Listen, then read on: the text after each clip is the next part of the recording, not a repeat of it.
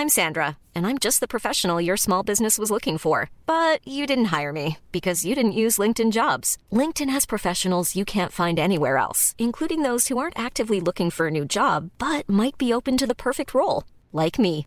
In a given month, over 70% of LinkedIn users don't visit other leading job sites. So if you're not looking on LinkedIn, you'll miss out on great candidates like Sandra. Start hiring professionals like a professional. Post your free job on linkedin.com/people today.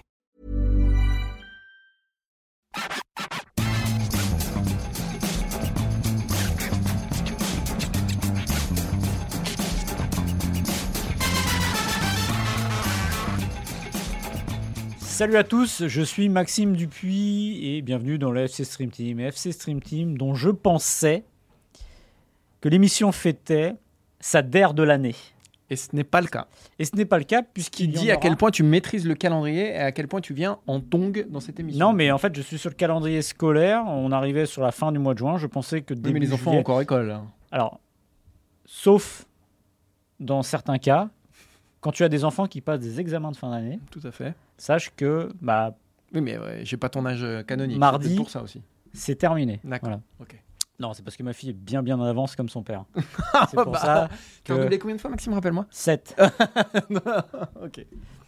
Euh, J'ai eu le bac mention bien, moi, Maxime. euh, j'ai eu assez bien, mais Bah, non, mais voilà. Ah, attends, attends, attends. C'était quel bac Littéraire. Ah ok, ouais. T'as quelque chose contre les littéraires Non, non, non, j'ai Non, mais parce Ah, qu'il y a peut-être des gens qui nous écoutent Non, non, mais- littéraires. 19 en lettres, par exemple. Voilà, dis-moi. Euh, voilà. Tu l'as eu en 1968, non, Non, je l'ai eu en 2002. C'est un bac Covid Je fête les, je fête les 21 ans de mon bac. T'as t'as pensé à un chiffre rond et pas du tout. Bon, oui, exactement. Mention bien. Eh, Alors, mention euh, bien quand même. Quel était, euh, si je, voilà, je Voilà, par- on parle de ton bac là. Quel est ton souvenir le plus prégnant euh, de, du passage de bac? Un truc qui t'a marqué euh, et bah c'est la prof de lettres qui, voyant mon, ma note au bac, est venue me prendre dans ses bras parce que j'ai eu la me- meilleure note du bahut en lettres. Mais en même temps, ça n'étonnera pas ceux qui, viennent lire mes papiers sur sport.fr que j'ai eu 19 en lettres. Ça transpire. Ouais. Ça transpire de mes papiers.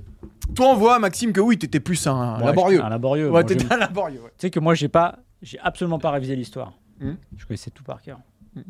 Et t'as eu combien? 15. Ah, C'est pas mal. 15 ans d'histoire, mais avec la géo, 15, euh, 15 géo. Et euh, je vais te raconter une petite histoire. Mon bac de français l'année On va d'avant, perdre tout le monde. j'ai révisé l'oral, mais vraiment quand j'y pense, aujourd'hui, bon, si elle m'écoute, enfin, elle m'écoute pas, mais ma fille m'écoute, elle passe pas le bac encore, mais ça va venir. J'ai commencé à réviser les textes la, la veille à 18h. Mais ça, mais moi, impossible. Impossible pour moi. Mais non, mais même moi maintenant, je me dis, mais t'es complètement stupide. Mm. Bon, bah, résultat, je suis pas tombé sur le bon texte. J'ai eu 9. Et je sais pas si tu te souviens, à l'époque, on recevait par courrier. Peut-être, peut-être. Mais ouais, alors déjà, on n'est pas de la même époque, Maxime. Donc me regarde pas, Ouais. pas de Bon, chercher. On recevait un- par courrier voilà. les, les- les notes du bac de français qu'on passait en première, donc il y avait Ah l'oral non, et moi c'était sur le Minitel. Et je Internet. reçois la lettre et je vais, à la, je vais à, la, à la boîte aux lettres et je vois un peu par transparence et je vois. Donc je devine le 9 à l'oral et je vois écrit. Je devine un 10. Bon, je me dis, allez, c'est bon, j'ai bon, j'ai sauvé les meubles. C'était 01. Non, c'était 16. Oh, oh, oh, 16 à l'écrit. Monsieur Dupuis. Monsieur. Donc j'étais plutôt content. Et j'avoue que je sais toujours pas pourquoi. Je sais que j'ai placé l'histoire du syllogisme dans le. C'est peut-être ça qui Ouais, mais- ouais, ouais, faut toujours passer. Alors que je suis pas sûr que je l'ai placé à bon escient, mais elle a dû se dire, bon, il, doit, il sait de quoi il parle. Enfin, non, il sait, savait pas de quoi il parlait. Donc j'ai eu 16, voilà. Et puis euh, bah, on a fini par un autre bac. Et c'est aussi pour ça qu'on est là aujourd'hui. Voilà, voilà, ça tourne par contre, euh, Maxime. Ouais. Et bah comme quoi, euh, tu vois, même des, même des mauvaises notes au bac euh, nous, nous ramènent à la stream team quand même. C'est pas mal. Finalement, Tout- t'as plutôt, as plutôt bien maximisé ton. Je pense que j'ai assez maximisé mon parcours. Ouais, c'est pas mal. Même si après j'ai eu que des mentions et tout ça. bon, Ouais, euh, on va pas, parlera ah, on va pas s'attarder là-dessus, mais, euh, mais voilà. Non, parce que là, il- les gens qui nous écoutent pensent que c'est un boulot de saltimbanque ou euh, non, non, on est d'abord, on est quand même fait partie de la, De La crème de la crème. la crème de la crème. Bon, alors de quoi on va, on va parler de la crème de la crème aujourd'hui? On va démarrer cette émission, vous le savez, toujours trois sujets, avec bah, le PSG qui se prend quelques refus dans les dents en ce mois euh, de De juin. juin. Nagelsmann, Marcus Thuram n'ont pas voulu venir au PSG. Et on va se poser la question ce que ça dit, euh, ce que ça interroge ces refus auxquels le PSG n'était pas habitué, il faut bien le dire. On va parler de Strasbourg, et si on parle de Strasbourg, on va parler de Chelsea, évidemment, et si on parle de Chelsea et Strasbourg, on va parler de la multipropriété. Propriété, on va Sujet faire de 25 évidemment- minutes là, je pense. infernal. Euh, c'est vraiment le, le- le grand. euh, Est-ce que c'est le grand danger qui plane au-dessus du football global et en particulier du football français Est-ce que le football français est en train d'être asservi par les grandes puissances euh, du continent? Et Luis Enrique va sans doute débarquer sur le banc du Paris Saint-Germain et on va se poser cette question le PSG peut-il encore sauver Neymar, hein, qui est toujours un joueur du PSG, qui pour l'instant n'est pas parti, euh, même si le Barça, a priori, il y, a un petit quelque chose, mais bon. Euh, bah voilà, on finira par cette question. Maxime, euh, t'es chaud? Je suis chaud. Prêt? je suis prêt. On y va. Premier sujet de l'émission. Le Paris Saint-Germain est encore pas très bien fixé sur son avenir, c'est le moins qu'on puisse dire, puisque le Paris Saint-Germain, à cette date, on est à la fin du mois de juin, n'a toujours pas d'entraîneur. Ça devrait être Luis Enrique. A essuyé un refus, celui de Julian Nagelsmann. Et récemment, a aussi essuyé un refus, celui d'un joueur qui n'est autre que Marcus Thuram. Deux refus pour le PSG en un été, c'est quand même quelque chose d'assez rare, Martin. Qu'est-ce que selon toi ça dit euh, du projet Paris Saint-Germain en 2023 Bah, ça dit déjà qu'il y a des interrogations autour de ce projet-là, puisque bah, je rappelle quand même que le PSG n'a pas d'entraîneur, que euh, son meilleur joueur lui met des coups de pression tous les six mois et qu'on ne sait pas s'il sera joueur du PSG au mois d'août, euh, que Neymar lui aussi euh, est sur la tangente, que Messi est parti, que Ramos est parti, qu'on est aussi quand même sur une, une, une régression sportive, puisque le PSG reste quand même pour moi, hein, sur ses deux plus mauvaises saisons sous Q- QSI. Donc, on n'est pas, on n'est pas dans un club qui surfe sur une dynamique. Donc, déjà, ça, ça interroge.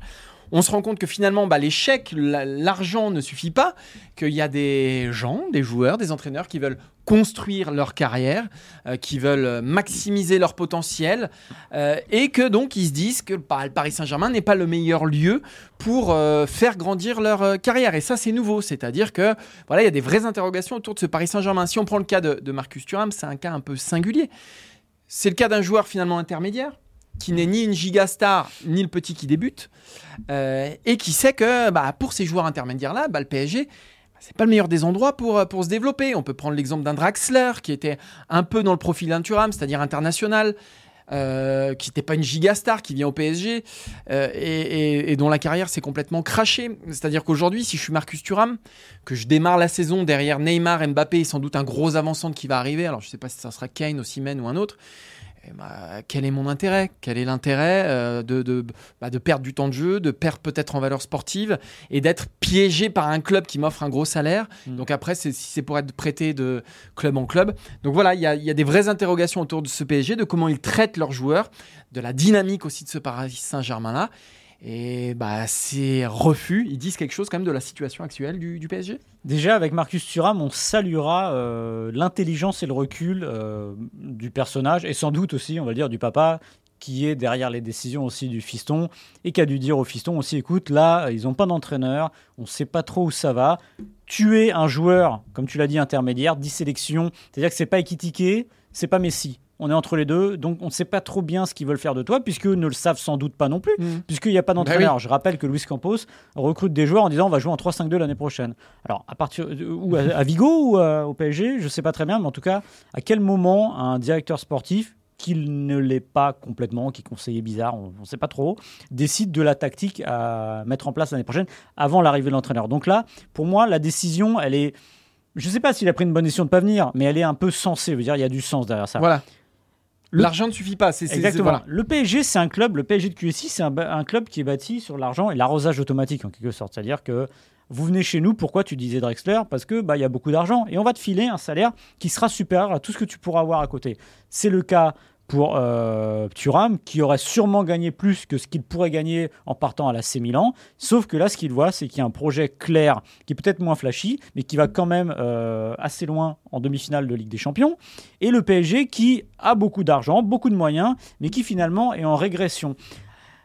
Nagelsmann, c'est pas totalement pareil, mais quand même, c'est quand même un entraîneur qui, à ce moment-là, bon, il est encore sous contrat avec le Bayern, il me semble, mais à qui le PSG aurait servi un salaire plutôt correct, mais qu'il a aussi refusé. Parce que je pense qu'il y a des, des zones d'ombre trop importantes. Et c'est intéressant parce que là, pour moi, on est à un tournant du PSG.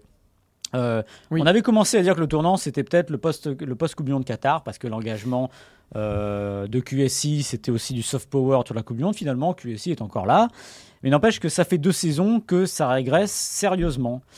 Et où va le PSG C'est la question qui se pose. Et surtout, ce que j'ai envie de savoir et de comprendre et presque d'espérer pour Paris, c'est que face à des refus, ils n'ont pas l'habitude de ça d'habitude, mais qui se posent les bonnes questions, c'est-à-dire mais pourquoi ils refusent de venir?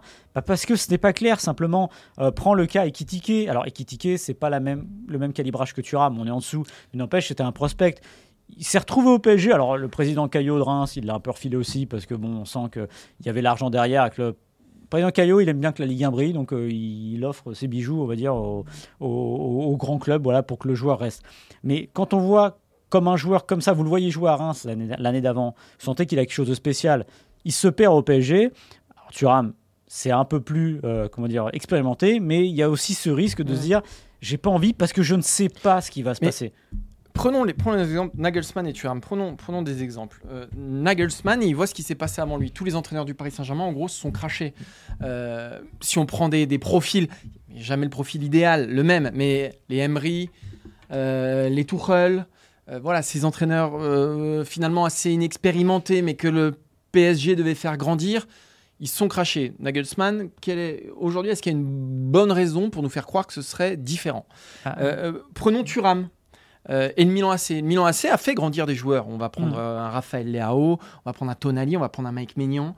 voilà. Je ne dis pas que c'est impossible au PSG. Je dis que les exemples sont plus rares, notamment au poste offensif. Qui est, il a fait grandir qui le PSG là euh, sur ces deux trois dernières années? Je dirais Nuno Mendes. Oui, quand même Nuno Mendes. Mais les Gay, les Diallo, les mm. Viginaldoum, les Mukiele, euh, tous ces mecs là. Euh, à un moment, il faut juste prendre la photo objective. Et si tu fais ton choix en fonction de ces critères là, et bah ouais, le Milan AC c'est un petit peu plus euh, sexy que le Paris Saint-Germain pour faire grandir une carrière.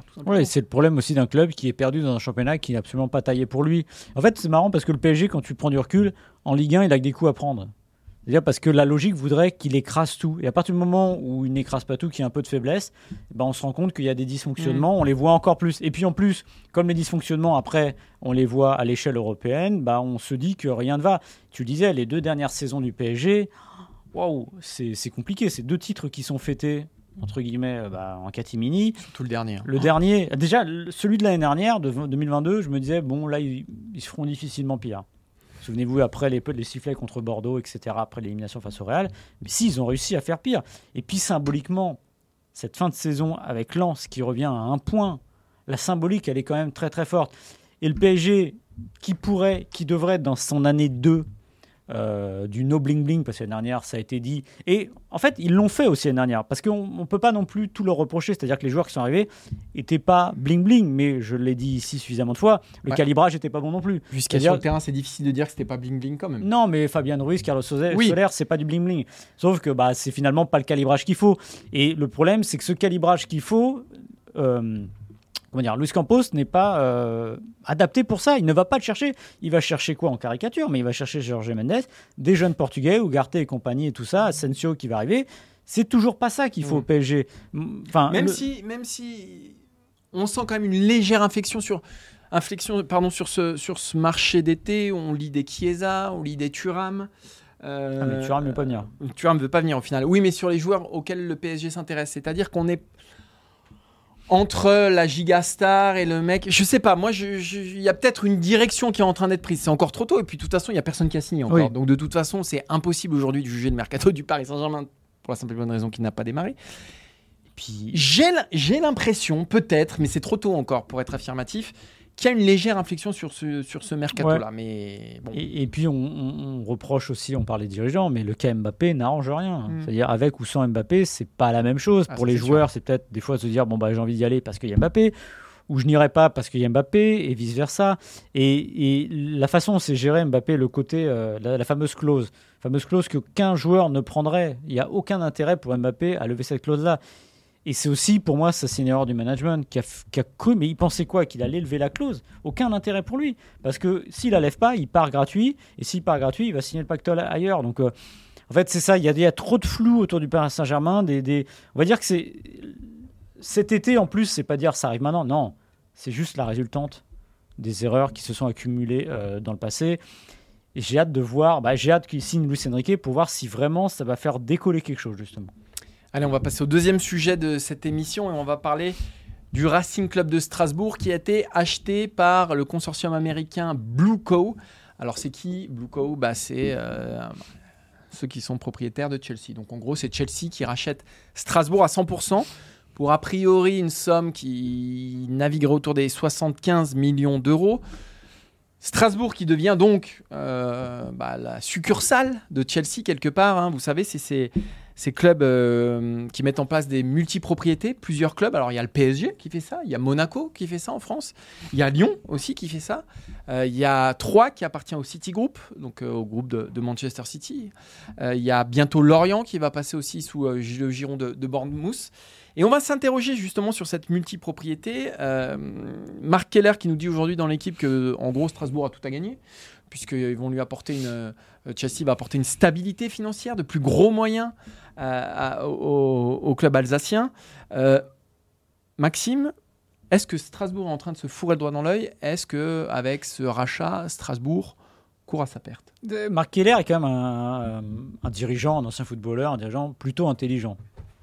Je pense du, que c'est de la com là pour calmer j'ai du mal à croire Oui. qu'il le pense euh, 100% de ce qu'il dit. Parce que oui, euh, Strasbourg est racheté, mais Strasbourg s'est mis dans les mains euh, d'un groupe qui le dépasse de très loin et surtout dans une pyramide dont il n'est pas le, le sommet. Non, Parce que la le sommet base de cette pyramide, c'est Chelsea. Et qu'est-ce que fait. Alors, il a parlé, j'ai bien aimé son expression, où il parle justement euh, nous avons le même actionnaire dans l'équipe, nous avons le même actionnaire, mais seront des clubs frères avec une gestion séparée. Des clubs frères, Frères, c'est magnifique. Alors, frères, déjà d'habitude on dit club filial. Filiale, frère, il y a une relation familiale à chaque fois, donc c'est exactement la même chose. La relation séparée, c'est juste pour rassurer et pour dire à l'UFA non, non, non, mais euh, c'est pas le même proprio, vous inquiétez pas, c'est pas vrai. Mais à l'arrivée, qu'est-ce que c'est? Strasbourg va devenir une super succursale euh, de Chelsea, tout simplement. Mhm. Ils vont envoyer leurs joueurs. S'il y a des bons de, Chelsea, de, de Strasbourg, ils vont les récupérer ou ils vont faire acheter des joueurs par Strasbourg pour les prêter à Chelsea. En fait, on en revient toujours à la même chose. Et ce qui est dramatique, c'est que le football français, là, en ce moment, est en train de se mettre dans les pattes des très gros clubs, est en train de devenir à la- ce qu'est à la, la G-League, la Ligue de développement, à la ça. NBA pour la première ligue. C'est tout simplement ça. C'est-à-dire que c'est des tout petits. On s'en- enfin, en gros, les clubs anglais s'en foutent. Le discours, tu, l'as, tu vas sûrement parler après, je ne l'ai pas en tête, mais du patron de Bournemouth Mm. racheté Lorient, au moins, il a le mérite de l'honnêteté. Mm. Mais il dit clairement les choses. C'est-à-dire que c'est une succursale. Les joueurs. Avant Chelsea, ce qu'ils faisaient, Chelsea, ils avaient 70 joueurs ou 80 joueurs, ou allez, non, peut-être un peu moins. À un moment, ils sont montés jusqu'à 50. Ils sont montés à 60 Ouais, même. 60. Trop de joueurs. Donc, il les prêtait dans un club comme De Bruyne, comme Salah, les faisait revenir ou les revendait. Donc voilà, c'était une manière d'amortir le- le- les ventes. Ce système-là marche plus et plus accepté. Donc maintenant, on s'associe avec un autre club et on, c'est un peu comme si on faisait une équipe A et une équipe B, tout simplement. Voire D, voire Voilà. E, voire F. Et, et pourquoi on en arrive à, à cette situation-là de d'hyper pyramide, euh, pyramide, Oui, hyper pyramidale, voilà, j'invente Ouais. le mot, peu importe. Euh, tout simplement, c'est que on, a, on sort d'une décennie où la Ligue des Champions a tout écrasé, où la Ligue des Champions se gagne à 5 ou 6 clubs, pas plus. Donc il faut être au-dessus de cette pyramide, il faut gagner la Ligue des Champions, c'est l'obsession. Donc à partir de là, pour se donner les moyens pour lutter contre les nouveaux riches qui ont été City, qui ont été le PSG, ces clubs-là, parce que Chelsea n'est plus un, nouveau riche, c'est un ancien nouveau riche, eh ben, il faut aller trouver des moyens ailleurs. Et comment on fait? Bah, Tout simplement, on va racheter des plus petits clubs pour essayer de créer une galaxie et de monter un business qui est, euh, qui est cohérent. Et on en reparlera. Moi, je suis toujours persuadé que dans la galaxie Textor, Lyon ne sera pas le haut de la pyramide, ce sera Crystal Palace. Euh, alors, pour bien comprendre, en fait, pourquoi ils viennent? Il y a, il y a- il y a trois raisons. Un, euh, acheter un club de moindre envergure pour développer ses propres jeunes. Voilà. Deux, c'est donner du temps de jeu aussi à des joueurs qui n'ont pas le niveau pour Chelsea, mais dont ils ne veulent pas se débarrasser parce qu'ils croient en eux. Euh, S'acheter aussi un centre de formation Bah à 75 millions d'euros, ça va, c'est moins cher que Wesley Fofana par exemple. hein. Et aussi, et ça t'en as pas parlé, c'est aussi mettre un pied dans le marché français, qui est aujourd'hui le plus le marché où il y a le plus de talent dans le monde même. hein. Euh, aujourd'hui, les jeunes Français, voilà. Et donc ils vont avoir un vrai point C'est le d'ancrage. deuxième pays le plus exportateur de footballeurs. Voilà, derrière le Brésil. Derrière le Brésil. Voilà. Euh, euh, donc voilà, euh, c'est aussi pour mettre un, un pied là-dedans. Donc c'est euh, voilà, c'est un prédateur en gros qui fond sur sa proie pour euh, dévorer le plus voracement possible ce club de, de Strasbourg. Euh, Ils sont tous dans la communication depuis hier, des communiqués de Chelsea, des communiqués de Strasbourg. Et effectivement, il faut. À The Athletic, le, propriétaire de Bournemouth a lui été beaucoup plus cash sur ce que- ce qu'il veut faire de Lorient. Euh, il nous dit donc quelle place pour Lorient dans son fleuron de, de flotte euh, euh, multiclub. Donc Bournemouth sera le fleuron de sa flotte multiclub. Voilà. Et derrière, il y a plein d'autres clubs, dont Lorient. Et le but, c'est quoi? C'est un endroit où nous pouvons placer et acheter des joueurs. Le modèle multiclub est la deuxième partie de l'histoire. Si je dois acquérir des joueurs, pourquoi ne pas le faire moi-même? C'est beaucoup moins cher. Donc, on va se servir chez notre club de développement, quand tu disais, Ouais. une sorte de G-League, c'est ça Chez notre club de développement pour faire grossir la bête. Donc, Strasbourg sera au service de Chelsea, comme Lorient sera au service de Bournemouth, comme Troyes sera au service de City. Et comment Ils font passer la pilule en disant bon, on va vous mettre du fric. Et comme ça, comme vous avez été fragilisé par la crise Covid, par la crise des, des droits télé, on vous met, voilà, on vous solidifie euh, tout ça et ça vous permet de rester en Ligue 1 et d'avoir un peu moins de sueur froide. C'est ce que City avait pro- proposé, à, promis à Troyes. Troyes qui, Maxime, ils joueront l'année prochaine En Ligue 2. Voilà, en Mais ils verront peut-être la Ligue des Champions au Stade de l'Aube. voilà, euh, peut-être qu'ils feront un tour d'honneur, euh, parce que voilà. Et moi, la dernière chose dont je veux parler, c'est que ça me pose un problème presque philosophique. Ah bah oui. C'est-à-dire que au- à la- sur la ligne de départ, au mois d'août, tous les clubs peuvent être champions de France, tous les clubs peuvent jouer la Ligue des Champions l'année d'après. On sait que c'est faux, on sait qu'il y a une hiérarchie, mais tout de même, Strasbourg n'est pas à l'abri d'avoir une génération exceptionnelle et de terminer sur le podium de Ligue 1 un jour, comme l'a fait Lens finalement. Lens l'a fait, pourquoi Strasbourg pourrait pas le faire? Strasbourg qui a joué la Coupe d'Europe en 2020, après avoir gagné la Coupe de la Ligue en 2019. Pas n'importe quoi. Et aujourd'hui, on leur dit bah non, non, les petits gars, non, la Ligue des Champions, ce sera pas pour vous. Parce que si euh, bah, les doivent choisir entre Chelsea et Strasbourg, ils choisiront toujours Chelsea. Et comme deux clubs d'un même propriétaire ne peuvent pas jouer la même compétition, ils pourront même pas jouer la Ligue Europa. Parce que Chelsea peut être reversé en Ligue Europa s'il termine troisième de Ligue des Champions. Donc ils pourront plus jouer l'Europe, Strasbourg. Et que ça, ça passe comme une lettre à la poste, moi, ça, ça me rend malade. Et donc, qu'est-ce que tu as, la Ligue des Champions? Puisque c'est toujours les mêmes clubs qui veulent la jouer. Une ligue fermée. C'est une ligue fermée, tout Mhm. simplement. Voilà. Et c'est très intéressant ce que fait la Première Ligue. On sait que la Première Ligue, les dirigeants, on, on regarde depuis très longtemps ce qui se passe aux États-Unis en NBA. Mais ils sont en train de reproduire ce modèle-là, mais au dépens des autres. C'est-à-dire que la G, la G League, la Ligue de développement, elle est consentante, entre guillemets. Mm. Là, il n'y a plus de consentement possible. C'est juste que bah, ils, On font, a du ils fric. font leur sauce, on a notre fric, et on fait ça. Alors, il y a deux choses maintenant. Vincent Labrune, président de la Ligue, voit pas ça d'un très bon œil. Mais le problème, c'est qu'il est complètement euh, Il est dépassé. dépassé par ça. Il ne peut rien faire. Mm. Sachez que les droits TV arrivent. Qui achète les droits TV d'une Ligue 2 européenne Mm. Ah, C'est ça aussi. Je veux dire, à quel prix En fait, c'est ça. En fait, les, les- en fait, les clubs, là, sont en train de jouer aux pompiers pyromanes. Ils veulent le beurre et l'argent du beurre. Après, ils vont dire ah oui, mais attention, euh, on a un super championnat. Non, vous n'avez pas un super championnat. Vous avez un club de, un championnat d'asservi en fait, tout simplement. C'est master and servant, c'est ça. Mm. C'est exactement comme ça. Il y a l'UEFA aussi. L'UEFA de Séphérine. Dans un monde idéal, Séphérine, lui, évidemment qu'il interdit tout ça. Je suis sûr que philosophiquement, il ne peut pas, Ah, il n'apprécie pas ça. Il ne peut Bien pas. sûr. Mais aujourd'hui, Séphérine, il est complètement coincé. Pourquoi il est coincé? Parce qu'il y a eu un moment, la Super League, la menace de la Super League, et en ce moment, il est vraiment occupé à essayer de, bah, de déglinguer la Juve, il faut Mm. le dire euh, tel quel, de, de se venger de la Juve et d'Agnelli, etc. Et si il va trop dans la régulation, interdire ça, mettre du fair play financier, des limites salariales, les gros clubs, ils vont dire quoi?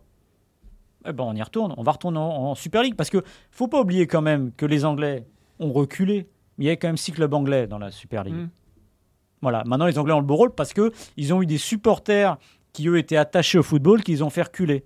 Mais ils ont fait un autre pas en avant vers le tout business en achetant ces clubs-là. Évidemment, les supporters de, de, de- j'allais dire de, de, de Bournemouth ou de Chelsea, ils s'en foutent de Strasbourg, ils s'en foutent de Lorient. Eux, ils voient que ça leur fait des joueurs potentiellement. Ah, et sûr. eux, ce qui les intéresse, c'est un, la Première Ligue et deux, la Ligue des Champions. Donc c'est pas leur problème. Mais le, le football français est en train de s'appauvrir à une vitesse folle. C'est terrible. Ouais, et je crois qu'il y a 9 clubs hein, français qui sont déjà dans. 8, non Non, 8, ouais, ouais, Bon, enfin bon, c'est quasiment la moitié en tout cas. Mais bon, il, Une Ligue 1. il faut le diviser en deux, c'est-à-dire entre ceux qui sont effectivement en haut de la pyramide, comme pour l'instant, pour l'instant, Monaco et Paris. Mais Ouais. Voilà, peut-être qu'avec Manchester United, voilà, on n'est pas à l'abri de, on est. Mais pour l'instant, voilà, il y a des clubs qui sont en haut de la pyramide. Un club effectivement comme Lyon, dont on ne sait pas si, pour l'instant aussi, il est plutôt en haut de la pyramide vis-à-vis. mais il y hein. Il y a Crystal Palace Ouais. euh, avec euh, voilà la menace de la première ligue où il y a plus de bénéfices, plus d'argent à, se faire. Et on sait qu'aujourd'hui, Est-ce que Barcola finira à Crystal Palace? Non mais voilà, peut-être. Ouais. Peut-être. Aujourd'hui, de toute façon, Boeli, euh, il s'en fout d'Abib Diallo. Euh, il, est, il a peut-être jamais foutu un orteil en Alsace de sa vie. Qu'est-ce qui compte? C'est pas du romantisme, Ah oui, c'est bah pas des liens, c'est du business. C'est juste du business. C'est aujourd'hui, c'est le business qui, qui, qui- voilà, qui gère euh, toutes ces affaires-là. Euh, c'est en dit. Alors peut-être que la Ligue 1 était déjà la, la Ligue 2, une, une sorte de Ligue Mm. 2 européenne. Peut-être. Là, c'est Le truc, c'est que là, on l'officialise et on l'enterre, la Voilà. Ligue 1. En fait, on l'enterre. Voilà, elle devient la, la Ligue 2, la Ligue de développement. Et de on n'est pas en train de vous vendre euh, un football d'avant où c'était où était égalitaire. Non, il était iné- inégalitaire. Euh, les, joueurs, les, les clubs qui gagnaient la Ligue des Mais au moins, il y Champions. avait une idée d'égalité. Avait quand- les clubs qui gagnaient la Ligue des Champions étaient très souvent les plus riches. Mm. C'est comme ça. Sauf que bah, tu avais le droit de rêver et au moins tu avais le droit de Ouais, participer. t'avais le droit de. Voilà, et exactement. là, t'avais le droit de potentiellement, rêver. tu n'as plus le droit. Ouais. Lundi, l'UFA va se pencher sur plusieurs clubs, les clubs euh, multipropriétés, Toulouse et le Milan AC, pour savoir si Toulouse a le droit de jouer la, la Coupe d'Europe. Je ne le souhaite pas aux, aux- aux- aux fans de Toulouse, vraiment, parce qu'ils méritent de la jouer. Mais, j'ai presque envie que ce soit interdit, mais que tout le monde prenne conscience du problème. Vous interdisez à un club de jouer une Ligue des Champions, euh, une Coupe d'Europe pour laquelle il s'est qualifié sur le terrain. Mais ce serait un bon coup de pied au cul à tout le monde pour dire non mais là ça ne va pas du tout. Mm. On peut pas continuer comme ça. Alors je doute qu'ils interdisent Toulouse parce que c'est pas dans le sens de l'UFA, ils sont coincés. Mais d'un autre côté, je me dis que bah, il vaudrait mieux en arriver là. Mm. Surtout qu'on est quand même là, je vais je vais déborder, mais le, le sujet euh, se Oui. raccroche Là- à ça. Oui, tu vas déborder, Maxime. L'Arabie Saoudite. Mais sûr. Ruben Neves. Vous vous rendez compte quand même, Ruben Neves Il est en train de quitter Wolverhampton, sûrement, qui est déjà un club préempté par un agent, donc déjà ça on peut en parler, donc là il y, y a un qui va, Jorge Mendes. Il partira en Arabie Saoudite, dans un club qui, dé- qui détient aussi Newcastle, et il pourrait revenir en prêt à Newcastle. C'est de la multipropriété, Mm. et c'est complètement fausser le marché. Mais je comprends, l'UFA, ça, ne peut pas accepter ça, c'est pas possible. Et pourtant. Et pourtant. Ça m'énerve. fini- T'as fini, Maxime, là Mais non, mais ça m'énerve. Ouais, Mais oui. ça devrait. En fait, ce que je comprends pas, c'est que ça n'énerve pas tout le monde. Mm. Mais je pense que ça énerve. euh, Ça énerve beaucoup de gens, mais c'est le business, Maxime, aujourd'hui. Et moi, je suis pas. le- Si je m'intéresse au business, je vais suivre les cours de la bourse. C'est ça. C'est que je vais suivre le cours de Mars. Je suis content quand ça monte, quand ça baisse. Et aujourd'hui, le football devient un business comme un autre. Et donc, on, C'est bien. Mais on- ça peut pas. C'est comme l'exception culturelle française. Ouais, mais on est en train de, on est en train de doter tout ce qui fait, voilà, tout ce qui, tout ce qui nous a charmé là-dedans, c'est-à-dire euh, bah, le principe de, bah, le fait qu'on ne sache pas ce qui va se passer à l'avance. L'aléa. L'aléa. Euh, Les entreprises n'aiment pas l'aléa. Donc Ouais. Les clubs de foot deviennent des entreprises. Voilà. Donc les clubs de foot n'aiment pas l'aléa. donc ce n'est plus du sport. En tout cas, c'est- ouais, alors c'est peut-être du sport, mais ce n'est plus un jeu. C'est triste, Maxime. Bon, là, on a flingué l'ambiance là. Là, si vous nous écoutez, là, euh, je pense que le mec qui nous écoute sur l'autoroute, il, est- il est allé dans une, il s'est arrêté sur sa station d'autoroute. Là, il a deux doigts de se foutre en l'air. hein. Ah, J'en sais rien, mais Ouais, c'est dur. C'est dur. Allez, on va essayer de se changer les idées. Ouais. Alors, je suis pas sûr que ça aille mieux avec Maxime parce que vous savez, vous connaissez son amour pour Neymar, légendaire. Mais on va parler de Neymar. Luis Enrique devrait arriver sur le banc du Paris Saint-Germain, ça tombe bien puisqu'il a, il a tiré le meilleur de Neymar au FC Barcelone. Est-ce que le PSG, Maxime, peut encore sauver Neymar? Alors le PSG, je pense pas. Euh, Luis Enrique, j'ai des gros doutes aussi. Donc ma réponse naturelle serait non, parce que Eh bien, on n'est pas d'accord. on est quand même sur un décrochage qui dure depuis un certain temps avec Neymar. Euh, Luis Enrique, tout Luis Enrique qu'il est, il est bien gentil. Mais le Neymar dont il parle, c'est le Neymar de 2015, 2016, 2017 en gros. Voilà, le formidable Barça qui gagne la Ligue des Champions, ce Barça très vertical dans son jeu, euh, la MSN, voilà, trio de légende. Là, un vrai trio de légende avec un fantastique Messi, un létal Suarez et C'était un un fantastique athlète, hein, Neymar, à ah mais c'est un super joueur, Ouais. c'est sûr. Bon, moi j'ai jamais accroché à ces petits, euh, ce qu'on dit les Américains, les antics. Ah bon? Bah oui, c'est-à-dire que quand tu fais le malin à 3-0, je, je suis pas très fan de ça, mais ça c'est ma philosophie du football. Mais le problème, c'est que c'est un joueur qui a décroché depuis qu'il est arrivé au PSG, en fait. Alors j'exagère, mais au moins depuis ses, ses envies de départ de 2019.